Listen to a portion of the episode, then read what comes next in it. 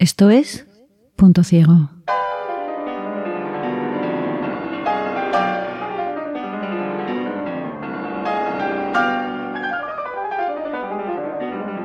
El contenido sensible de este programa puede ofender a algunas personas. Este podcast no está recomendado para menores de 14 años. Por respeto a la dignidad de las víctimas, no entraremos en detalles morbosos sobre la forma en la que fueron asesinadas. Bienvenidos y bienvenidas a esta edición especial de Punto Ciego en colaboración con la revista Contexto. A lo largo de esta serie de episodios exploraremos crímenes políticos que conmocionaron al mundo y que en muchas ocasiones cambiaron el devenir de la historia.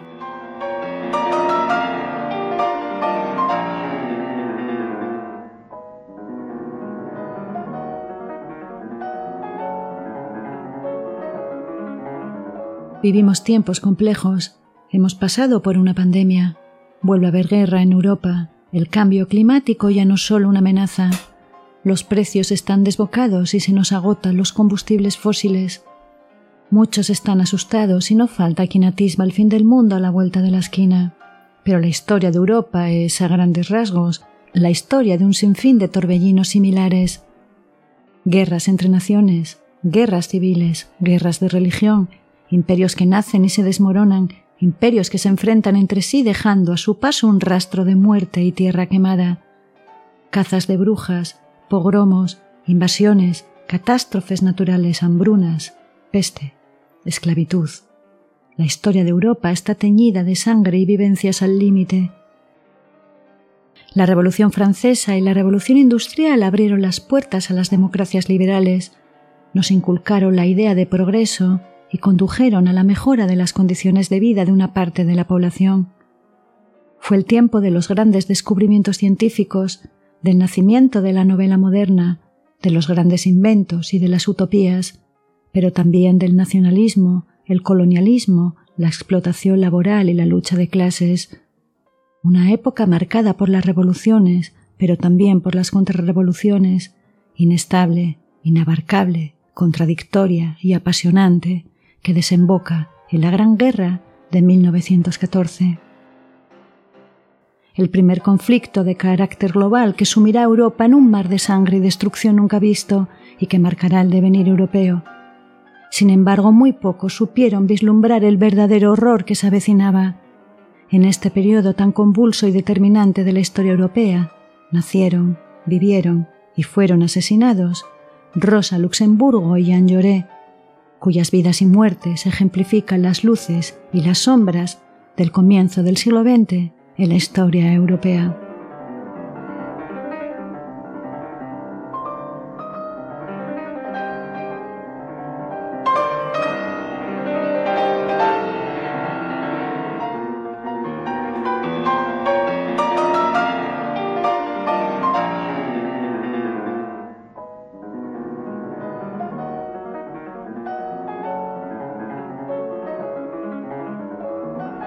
Rosalía Luxemburgo nace el 5 de marzo de 1871 en Zamosk, en lo que entonces se conocía como la Polonia rusa o el Reino de Polonia, un estado semiautónomo perteneciente al Imperio ruso, tal y como se estableció en el Congreso de Viena de 1815, donde las potencias europeas se reparten los restos del Imperio napoleónico tras la derrota de Napoleón en la batalla de Waterloo. A pesar de que el tratado otorgaba independencia al territorio polaco, al que se le dota incluso de una constitución liberal, de facto pasa a ser un Estado títere del poco liberal y democrático imperio zarista. En 1819, el zar Alejandro I acaba con la libertad de prensa y reinstaura la censura, borrando así de un plumazo todo rastro político de los ideales ilustrados. El férreo dominio ruso provocará, sin embargo, un fuerte sentimiento nacionalista y de oposición en la población polaca, una población diversa compuesta por polacos, judíos, polacos y alemanes, que se materializa en las insurrecciones populares de 1830-31 y la de 1863, que fueron violentamente contestadas por las fuerzas zaristas. Nicolás I invade militarmente el país y se niega a conceder una nueva constitución a los polacos, Además, como castigo por el levantamiento popular de 1830, acaba con todo atisbo de autonomía.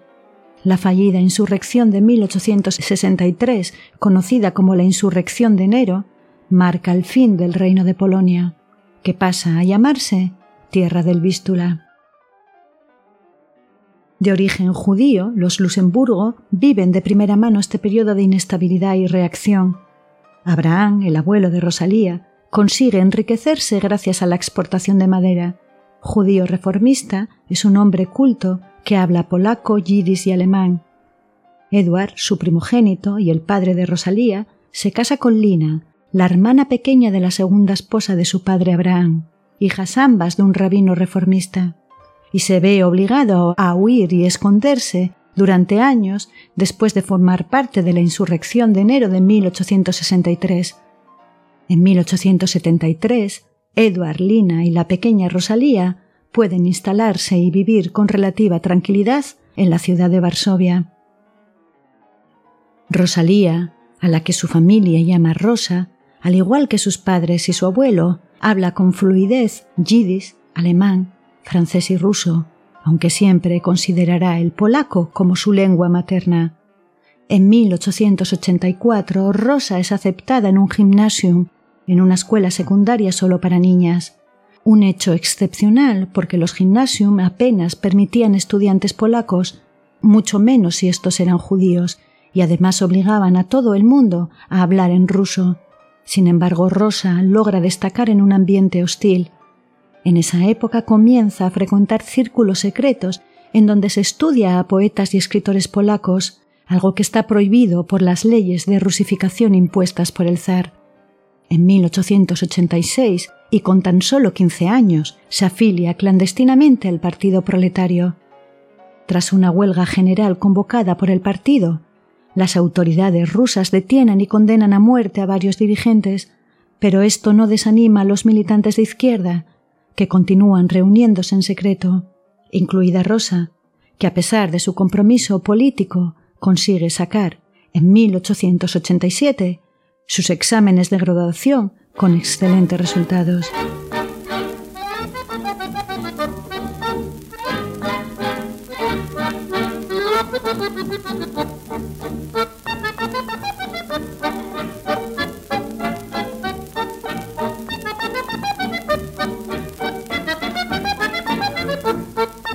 Sin embargo, la actividad política de Rosa Luxemburgo no pasa desapercibida por las fuerzas rusas y en 1889 se ve obligada a exiliarse en Suiza para evitar ser así detenida. Durante su exilio se matricula en la Universidad de Zúrich y se especializa en ciencias políticas. Se doctora en 1897, siendo la primera mujer polaca en obtener un doctorado en economía. En 1893 funda el periódico La Causa de los Obreros, desde donde Rosa Luxemburgo se opone frontalmente al nacionalismo polaco. Luxemburgo sostiene que la verdadera lucha tiene que ser contra el capitalismo y que por tanto Polonia solo puede ser verdaderamente libre e independiente cuando el socialismo y la revolución se hayan extendido y consolidado por toda Europa. Esta postura, que Luxemburgo defenderá a lo largo de toda su trayectoria política, la enfrentará a muchos de sus compatriotas polacos que defienden que primero hay que garantizar la autonomía de Polonia frente a Rusia, pero también la enfrenta con gran parte de los socialistas de la época, especialmente con Lenin, con el que a pesar de las discrepancias y las críticas posteriores de Luxemburgo al bolcheviquismo, le unirá una amistad basada en el respeto intelectual mutuo. Ese mismo año, en 1893, cofunda junto a Leo Gogiches la Socialdemocracia del Reino de Polonia y Lituania, partido de corte marxista y que más tarde se transformará en el Partido Comunista de los Trabajadores de Polonia. En 1897, Luxemburgo se casa con Gustav Liebeck para poder así obtener la ciudadanía alemana y en 1898 se traslada a Berlín. A pesar de que siempre se sintió polaca y que desprecia el pensamiento conservador prusiano, Rosa Luxemburgo está convencida de que vivir en Alemania es indispensable para conseguir su objetivo político, extender la revolución por toda Europa.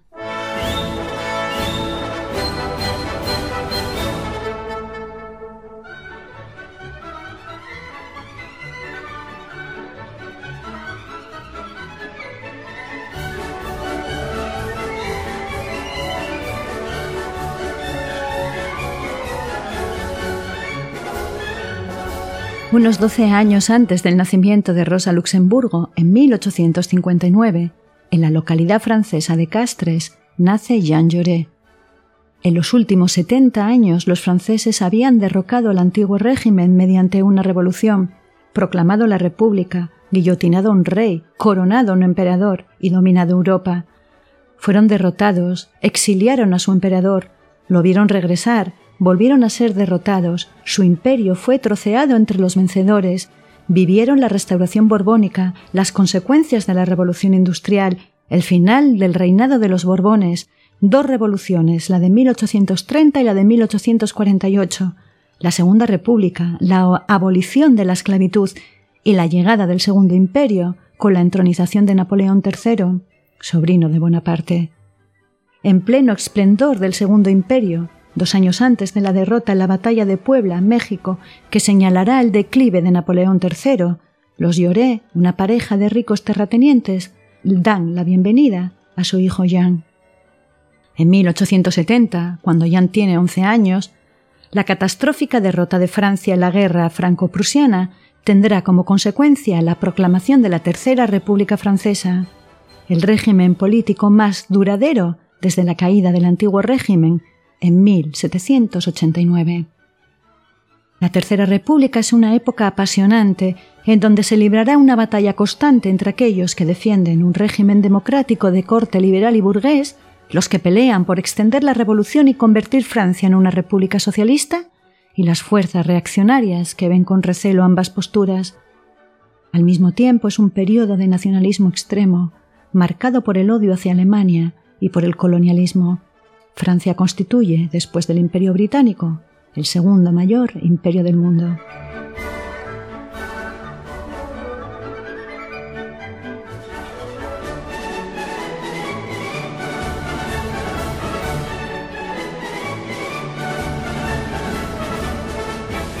Un año después de la proclamación de la Tercera República, en 1871, estalla la Comuna de París, el primer intento real de socialismo autogestionado.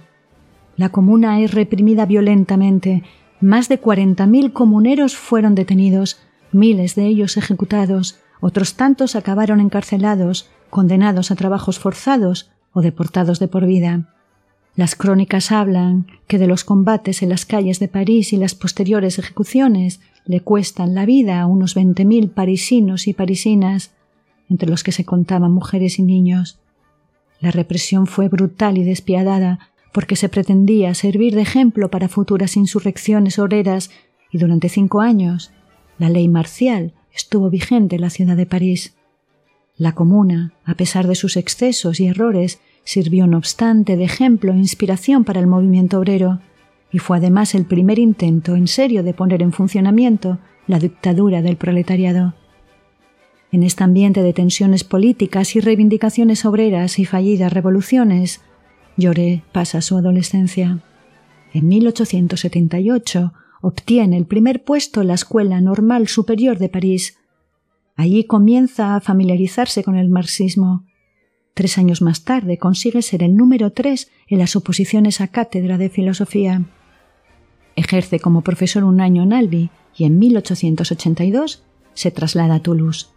Lloré, que se identifica como republicano de izquierdas moderado, con apenas veinte años, es elegido diputado por el departamento de Tarn, pero la huelga minera de Carmó en 1892 marcará su futura trayectoria vital y su transición de burgués republicano a socialista.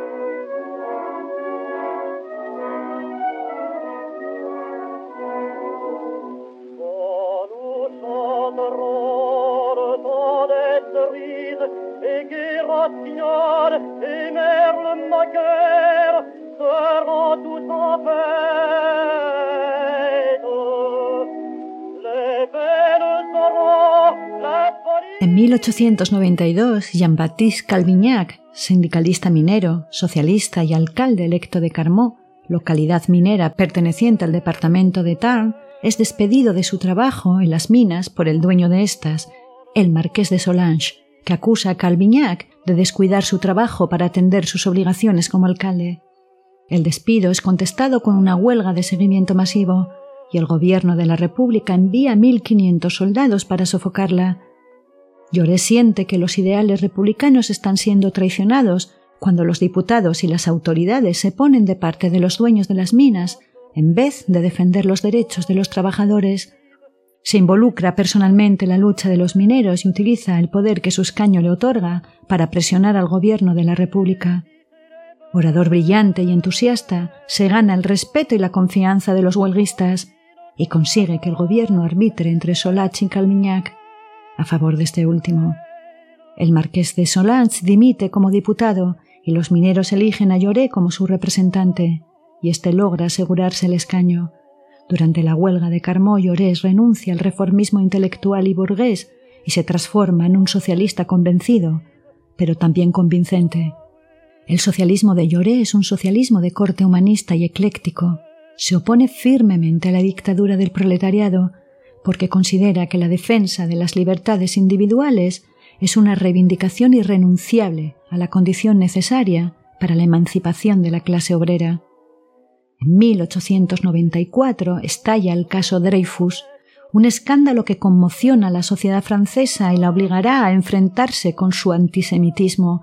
Aunque en un principio Lloré se opone de perfil, la presión de los estudiantes de la escuela normal y la indignación popular hace que éste se dé cuenta de que Dreyfus ha sido víctima de un acto injusto y que como socialista su obligación es la de ponerse siempre a cualquier injusticia.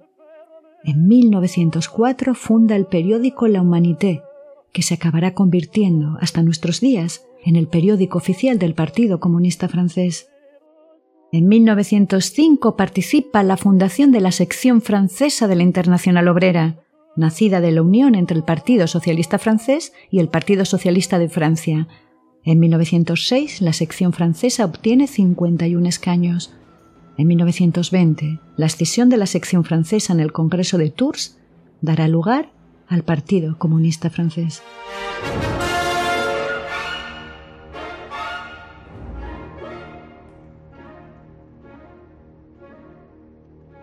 A pesar de las advertencias de amigos y familiares, tras el estallido de la revolución en Rusia de 1905 que pronto se extiende al territorio polaco, Rosa Luxemburgo regresa a su país natal. La revolución, que se alargará hasta 1907, es una serie de huelgas e insurrecciones y la posterior represión zarista marcará un punto de no retorno con respecto al sentimiento nacionalista polaco. Los revolucionarios exigen mayor autonomía con respecto a Rusia, pero también libertades civiles y la mejora de las condiciones de vida de los trabajadores, en total, más de un millón de polacos se pondrán en huelga a lo largo de los dos años de insurrección. El ejército ruso, que llegará a desplegar 300.000 soldados en territorio polaco para sofocarla, envía más soldados allí que los destinados a la guerra ruso-japonesa.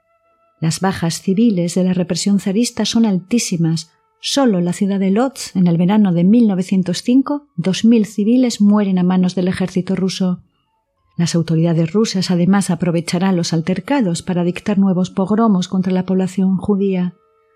Rosa Luxemburgo entiende que su obligación política es la de volver a Polonia y contribuir a la revolución que el partido que ella había ayudado a fundar está instigando. Así que el 30 de diciembre de 1905, armada con un pasaporte falso, se presenta en una Varsovia bajo estado de sitio durante tres meses la actividad política de Luxemburgo es frenética. Escribe más de cien artículos y participa en mítines y conferencias alentando la revolución, hasta que el 4 de marzo de 1906 es arrestada por las autoridades. En la cárcel continúa con su labor política. Incansable escritora, sus amigos logran sacar clandestinamente sus escritos y en agosto de 1906, tras sobornar a dos funcionarios, Luxemburgo es puesta en libertad condicional por razones de salud y logra escapar de Polonia para volver a su exilio alemán.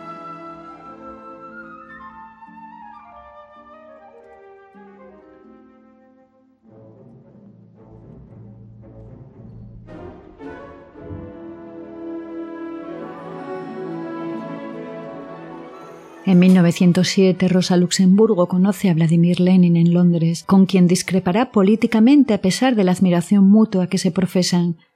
En el Congreso de la Segunda Internacional organizado en Stuttgart ese mismo año, cuando los vientos de guerra comienzan a ser más que meros rumores, Luxemburgo defiende la unidad de todos los obreros frente a la guerra y se mantendrá fiel a su pacifismo hasta el final del conflicto, enfrentándose no solo al sentimiento nacionalista y bélico que contamina Europa, también a muchos de sus camaradas.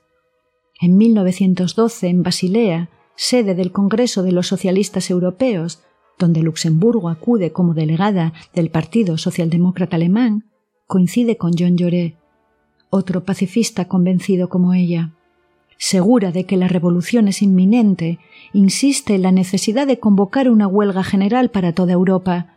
Sin embargo, la situación política en Europa se sucede a toda velocidad y los partidarios de la guerra afilan sus sables. El belicismo contagia a muchos de los compañeros de Rosa Luxemburgo y en 1914 el Reichstag vota unánimemente la participación de Alemania en la guerra. Inconscientes de la ola de sangre y destrucción que asolará Europa los próximos cuatro años, los alemanes despiden triunfales y lanzan flores al paso de los soldados que se dirigen a las trincheras.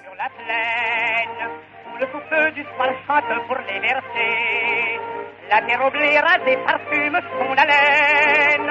La sentinelle au loin va dans sa cadence. La voici ciel des cavaliers sans nombre. Lumineux éclaire l'imprécise clarté. Et le petit chapeau semble guider ses ombres vers l'immortalité. Jean Jaurès se convierte, por mérito propio, en una figura central en la política francesa. Gracias a su influencia es posible la formación de la coalición de gobierno conocida como el Bloque de las Izquierdas. Entre las primeras acciones de dicho gobierno se encuentra la aprobación de la ley de 1905 que certifica la separación entre la Iglesia y el Estado, ley todavía vigente.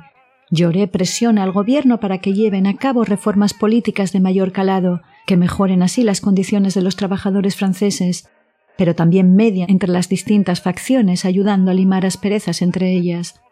Durante la revuelta de 1907 de los viticultores de Languedoc, Lloré defiende la nacionalización de los viñedos. A pesar de sus discrepancias con Jules Gué, los dos son firmes defensores de la revolución. Contrario al imperialismo en todos sus aspectos, defiende el uso del occitano, el bretón y el euskera como lenguas francesas, lo que le vale no pocas críticas. Pacifista convencido, se opone con firmeza a la ley de 1913 que instaura el servicio militar obligatorio de tres años. Consciente del peligro creciente de una confrontación total entre Francia y Alemania, se vuelca en establecer líneas de diálogo entre ambos países, a la vez que instiga, como Rosa Luxemburgo, una huelga general de trabajadores en Francia y Alemania que fuerce a los gobiernos de ambos países a negociar y logre evitar las hostilidades pero el belicismo se extiende velozmente por toda Francia, alimentado por la prensa y los políticos conservadores que instigan a la población francesa a vengarse de Alemania tras la humillación por la derrota en la guerra franco-prusiana de 1870 y la exigencia de recuperar los territorios de la Alsacia y la Lorena. A pesar de que la guerra parece inminente, Llorés todavía cree que se puede parar y se consagra en cuerpo y alma para evitar la matanza.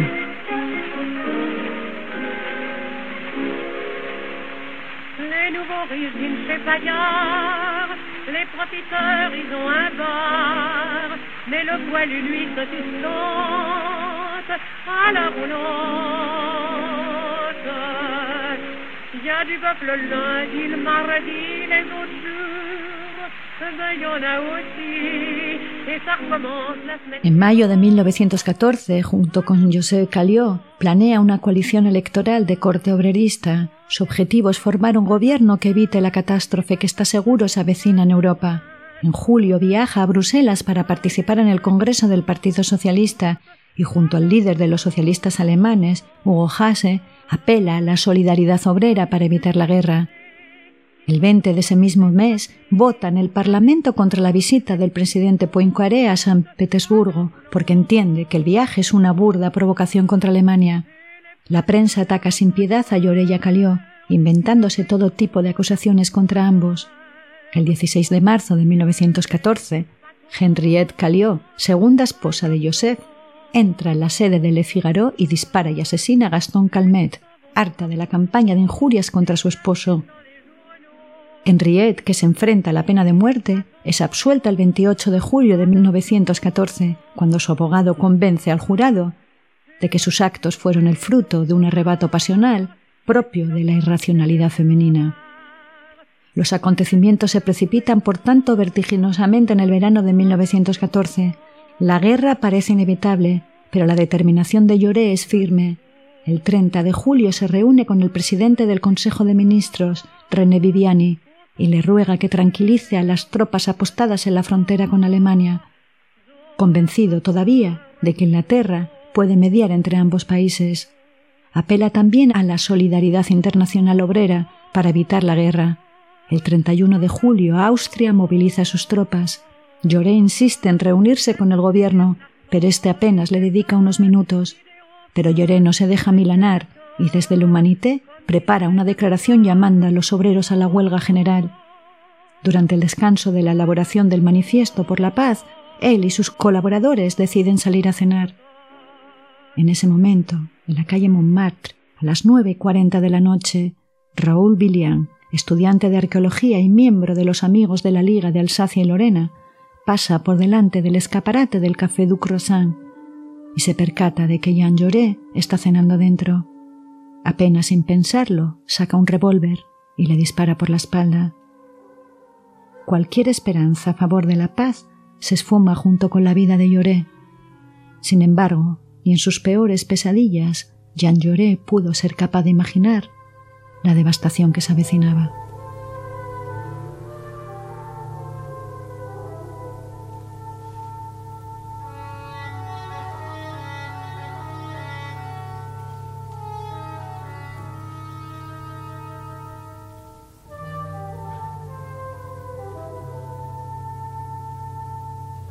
Igual que Lloré, Luxemburgo se opone firmemente a la guerra. Considera que el conflicto ha sido alimentado por las élites para defender sus intereses y que la clase obrera será sacrificada en masa. La guerra implica además romper la santidad de la unidad de la clase obrera. Los obreros se verán obligados a luchar y matarse entre ellos. El pacifismo de Luxemburgo hunde sus raíces en sus convicciones socialistas y en un hondo principio ético, igual que en el caso de Lloré. Oponerse a la guerra es una actividad peligrosa, significa oponerse a la opinión mayoritaria, que se había dejado intoxicar por el nacionalismo y el belicismo, condenando al ostracismo social a aquellos que abiertamente defendían posturas pacifistas. Pero no solo eso, muchos pacifistas fueron condenados a penas de prisión, incluso acabaron ejecutados. La guerra además significó una ruptura en el seno de los partidos socialistas y en otros movimientos emancipatorios, como en el sufragismo, cuando una parte de las sufragistas británicas, lideradas por Emily Pankhurst, consideraron que los derechos e intereses de las mujeres debían de quedar en un segundo plano y que todos los esfuerzos deberían concentrarse en colaborar con la victoria del Reino Unido. Otras muchas sufragistas, sin embargo, se opusieron a la guerra y colaboraron en la construcción del pacifismo moderno, manteniendo contacto y lazos de unidad entre mujeres del bando contrario a pesar del riesgo que corrían de ser acusadas de alta traición. Luxemburgo, frente a los esfuerzos de Lloré más centrados en convencer a los responsables políticos, confía en el poder de la lucha obrera para frenar la guerra. En agosto de 1914 cofunda la Internacional y comienza, junto a sus compañeros, una intensa actividad literaria, elaborando cientos de panfletos ilegales contra la guerra, firmados de forma genérica bajo el nombre de Espartaco en honor al gladiador Tracio que se rebeló contra Roma. En enero de 1916 la Internacional se convertirá en la Liga Espartaquista. En junio de 1916 Luxemburgo y su camarada Lickneck son detenidos y pasarán los próximos dos años y medio en prisión.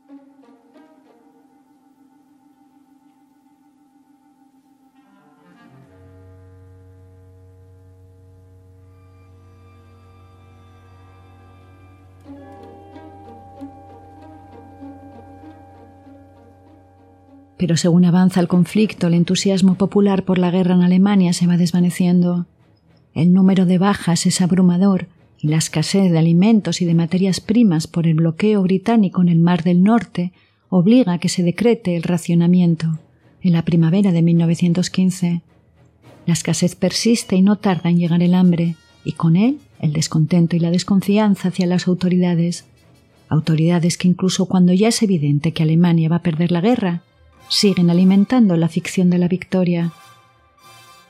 En octubre de 1917 estalla la Revolución rusa. Luxemburgo, cuya estancia en prisión no le impide continuar con la labor contra la guerra, siente la esperanza de que la llama de la revolución se extienda también por Alemania. Pero no tardará en ser muy crítica con los bolcheviques, a quienes reprocha su autoritarismo. Para Luxemburgo, la revolución y la república socialista no tienen sentido sin libertades individuales. Para ella sin libertad no se puede alcanzar el progreso humano ni cultivar la riqueza del espíritu.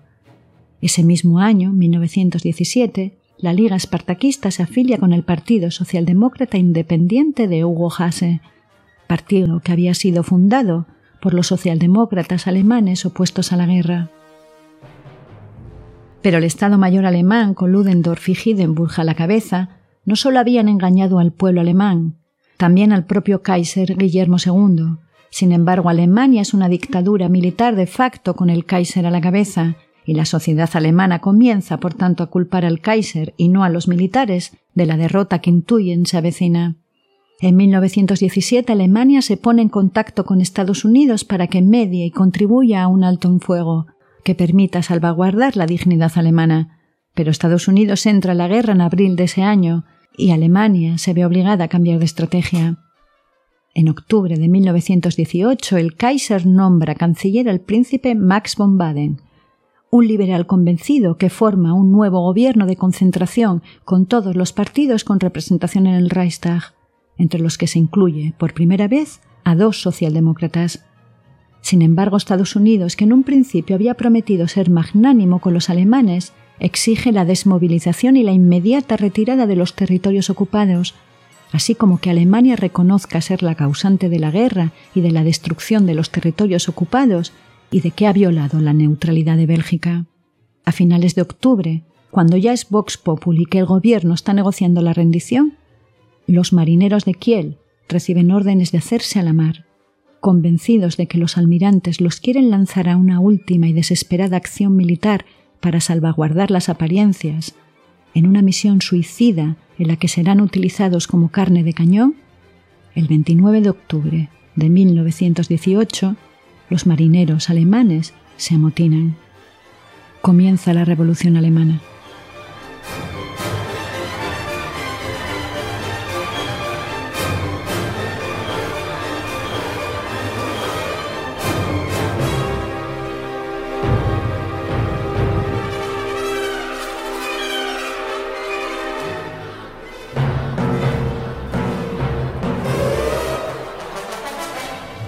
Los marineros se organizan en comités populares inspirados en los soviets y poco a poco los comités se van extendiendo.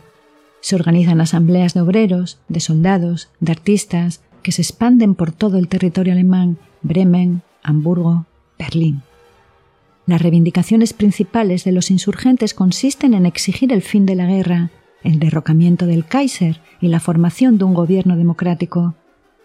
El 9 de noviembre, el príncipe Max entrega la Cancillería al socialdemócrata Friedrich Ebert. Desde el balcón del Reichstag se proclama la República en Alemania. Mientras que desde el balcón del Palacio Real, Ligneck, que junto con Luxemburgo acaba de ser liberado, proclama la Constitución de la República Socialista. Ese mismo 9 de noviembre el Kaiser se ve obligado a abdicar el 11 de noviembre, Ebert forma el primer gobierno socialdemócrata de la historia de Alemania, mientras se firma el armisticio. Las calles bullen de partidarios de la revolución, pero también de contrarrevolucionarios.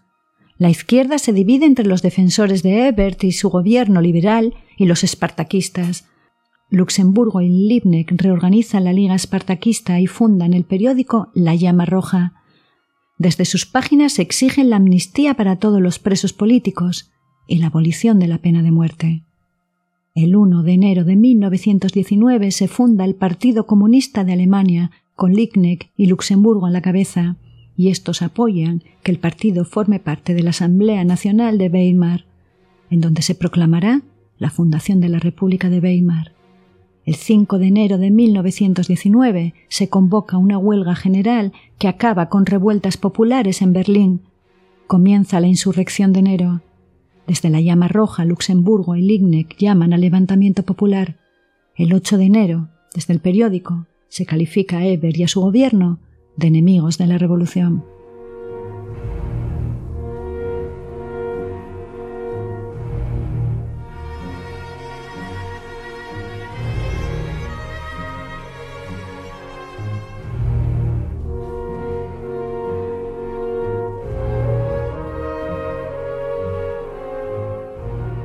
Para sofocar la revuelta, el canciller Eber recurrirá a los Freikorps, milicias voluntarias que se nutren de exsoldados de extrema derecha, que no tarden en aplastar la insurrección popular de forma sangrienta el 12 de enero. El 15 de enero, Licknick y Luxemburgo, que se encontraban escondidos en el apartamento de un amigo, son secuestrados por miembros de los Freikorps y trasladados al Hotel Eden. Allí son interrogados y torturados durante horas por Waldemar Parst, las torturas son presenciadas por Wilhelm Pieck, detenido junto a ellos, y que llegará a ser presidente de la República Democrática Alemana entre 1949 y 1960. Rosa Luxemburgo es ejecutada de forma sumaria por Otto Runge y su cuerpo es arrojado a un canal por el teniente Kurt Vogel esa misma noche, mientras que el cuerpo sin vida de Lickneck es abandonado en el Tiergarten, donde es encontrado y llevado a la morgue sin haber sido identificado. El 16 de enero la prensa de Berlín publica que Lickneck ha muerto mientras trataba de huir de las autoridades y que Luxemburgo ha sido linchada por una multitud furiosa en un intento desesperado de alejar la sospecha sobre los Freikorps, pero también sobre el gobierno, pues fue este quien recurrió a ellos para sofocar la revolución. Los asesinatos de Luxemburgo y Lickneck alimentan una ola incontenible de violencia y persecución política Cientos de militantes espartaquistas y civiles son asesinados por toda Alemania.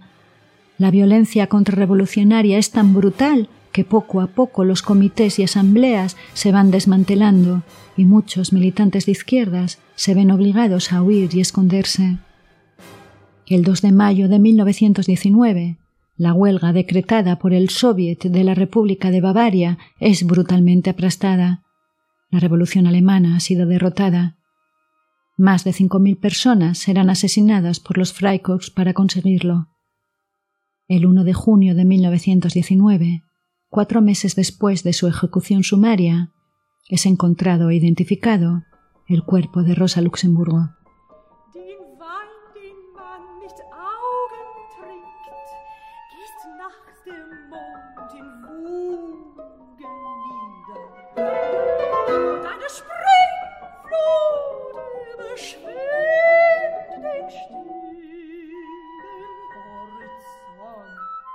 La insistencia de los militantes del Partido Comunista obliga a que las autoridades investiguen los asesinatos de Luxemburgo y Lickneck.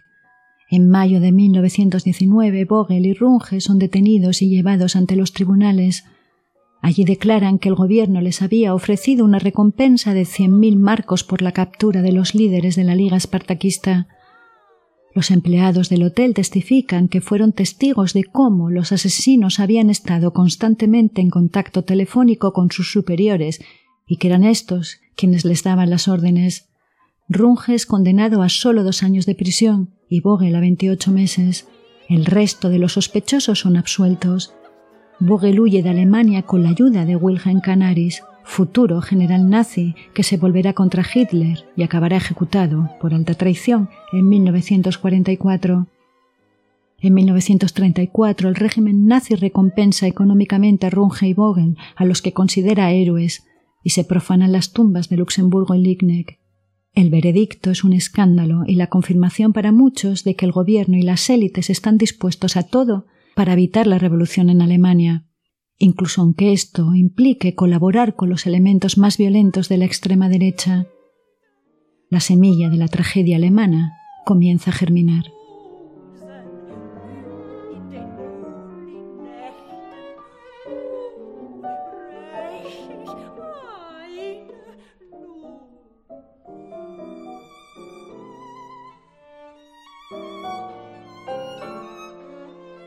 El impacto social de la Gran Guerra fue brutal. y se ejemplifica perfectamente en la reacción al asesinato de Jean Lloré.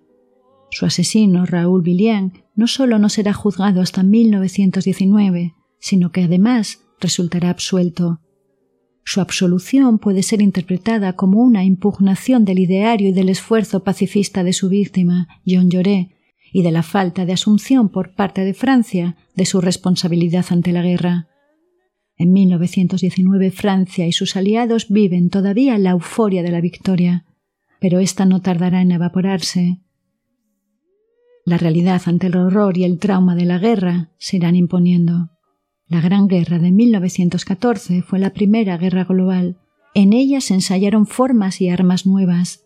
Por primera vez la guerra se llevó a los cielos. Ciudades y civiles fueron bombardeados indiscriminadamente desde el cielo. Se utilizaron también por primera vez submarinos y armas químicas. Fue una guerra de posiciones en la que los soldados sufrieron física y mentalmente las trincheras. Cualquier avance implicaba un altísimo costo en vidas humanas. Nunca una guerra había provocado un número de bajas tan elevado. Se calcula que nueve millones de soldados y otros siete millones de civiles perdieron la vida los cuatro años de conflicto. Las calles se llenaron de mutilados y heridos. Muchos de los combatientes, además, arrastraron de por vida traumas por la experiencia vivida. El 23 de noviembre de 1924, las cenizas de Joan Llorés son trasladadas al Panteón de París. Allí descansan junto a los restos de otros ciudadanos y ciudadanas franceses ilustres, como Victor Hugo, Voltaire o Madame Curie. Un merecido reconocimiento y homenaje por su trayectoria política y por su pacifismo. El rastro de su asesino, Raúl Villian, desaparece durante 20 años, hasta que el 14 de septiembre de 1936, en la cala de San Vicente, en Ibiza, durante su huida de los fascistas, las tropas republicanas se encuentran con él. Pensando que tal vez es un espía fascista o conscientes de que tienen delante de sí al asesino de Lloré, los milicianos acaban con su vida.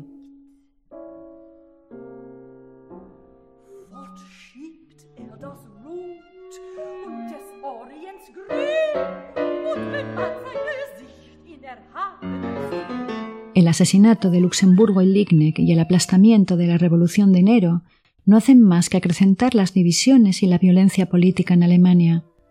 El sentimiento de humillación nacional por los términos del Tratado de Versalles, la crisis económica y la conciencia del alto precio en vidas humanas que la guerra impuso, casi un 20% de los hombres alemanes murieron en la guerra, el descontento de los militares y el miedo de los sectores reaccionarios a un nuevo estallido revolucionario alimentan el nacionalismo extremo, el antisemitismo, el racismo y la violencia callejera.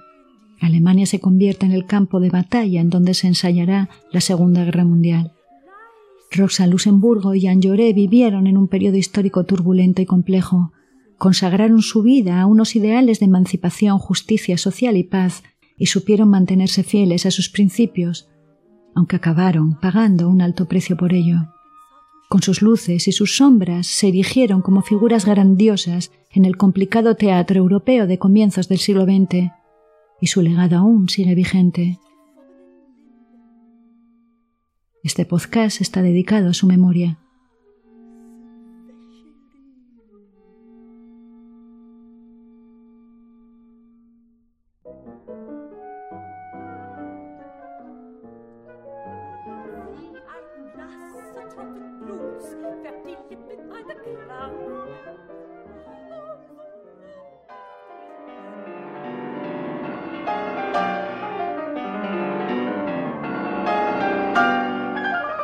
Punto Ciego es un podcast realizado por Producciones Sin Pudor.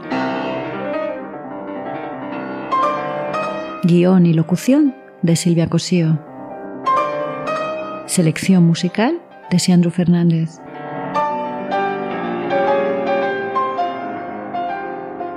Síguenos en nuestros canales de iBox y Spotify, así como en Instagram y en la revista Contexto.